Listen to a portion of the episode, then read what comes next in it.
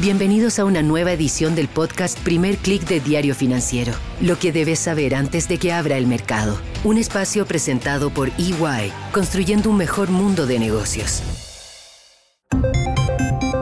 Muy buenos días, soy Marcela Vélez y desde Londres comento con ustedes las noticias que deben saber para comenzar el día. Bienvenidos a Primer Click de Diario Financiero. Muy buenos días, es jueves 21 de septiembre septiembre es el día después de la Fed.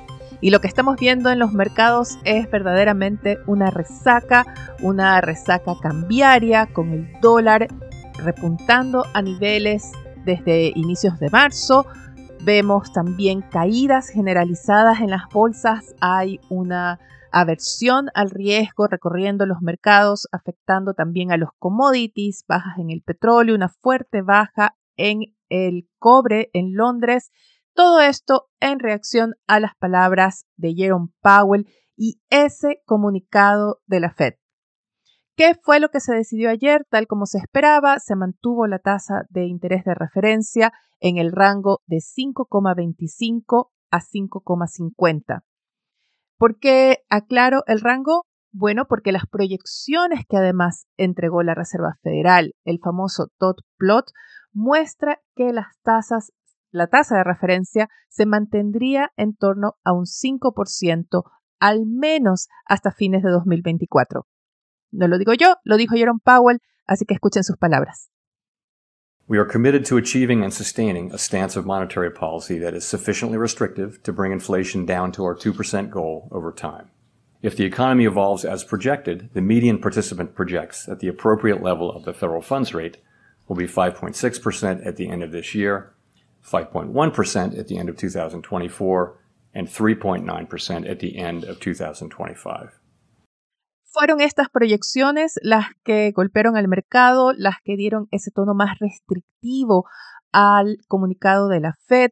Tuvimos la referencia a que la prioridad es bajar la inflación al rango meta de 2%, tuvimos la referencia a que posiblemente la economía estadounidense se ha mantenido resiliente, se ha mantenido fuerte, porque quizás la tasa de referencia no alcanza todavía su nivel neutral. De hecho, los documentos de la Fed muestran que 12 de los 19 miembros del Comité de Política Monetaria apostaron o están a favor de una nueva alza de tasas para lo que queda del año. Esto es diferente a lo que tenía previsto el mercado, que esperaba una pausa, pero también ya señales de un relajamiento monetario. Por cierto, Powell habló de reducir significativamente la hoja de balance, que es otro instrumento que tiene la Fed para restringir el lado monetario. Vemos una reacción importante también en las tasas de los bonos. La tasa de los bonos del Tesoro a 10 años llega a 4,43%, pero sobre todo la tasa de los bonos a 2 años sube a 5,16%, es su mayor nivel desde 2006. ¿Qué está pasando con los mercados, con los índices bursátiles? Como les decía, tenemos una ola de aversión al riesgo, vemos caídas importantes en Asia, el índice regional pierde 1,61%. En Europa también las caídas han ido ampliándose. El stock 600 pierde ya casi 1%.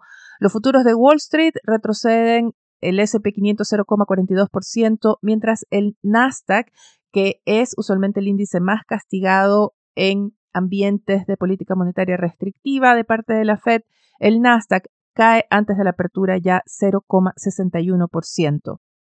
Es una dura sesión para los commodities. Vemos que desde el oro, la plata, también el cobre pierden entre 1 y casi 2% ya en Londres el petróleo retrocede 1%, sin embargo el barril de crudo Brent se mantiene en torno a los 92 dólares y todavía en el mercado se mantienen esas expectativas de un barril de petróleo en torno a 100 dólares en los próximos 12 meses. Pero ya después de la Reserva Federal tenemos otros bancos centrales protagonistas. Ha sido una mañana bastante activa en términos de política monetaria. Vimos temprano la acción del Banco Central de Suecia, que subió su tasa de interés en 25 puntos base, la llevó a 4%, tal como esperaba el mercado. La sorpresa la dio el Banco Central de Suiza, que mantuvo su tasa en 1,75%. Muy pronto vamos a escuchar la decisión del Banco de Inglaterra. Es un país que enfrenta un escenario bastante más difícil que el de Estados Unidos. La inflación se mantiene todavía bordeando el 7%, 6,7% a agosto eh, específicamente, y ha habido una cierta desaceleración en las presiones salariales, sin embargo, todavía son bastante altas. Al mismo tiempo, la economía es mucho más débil que, por ejemplo, la de Estados Unidos. Desde el sector privado insisten en que se necesita una pausa en el ritmo de ajuste monetario del Banco de Inglaterra, que ya ha elevado de forma consecutiva la tasa en 14 reuniones. ¿Se avanzará con la 15? Es la pregunta que se hace el mercado. La decisión está abierta y la conoceremos esta mañana. Y hacia el final de la sesión tendremos anuncios desde Japón. Se espera no solamente el informe de inflación de Japón, sino también la decisión de política monetaria. La atención va a estar en las palabras del gobernador Ueda, quien ya ha mencionado hace unas semanas que el banco estaría listo para abandonar su política de tasas de interés negativas hacia fines de año.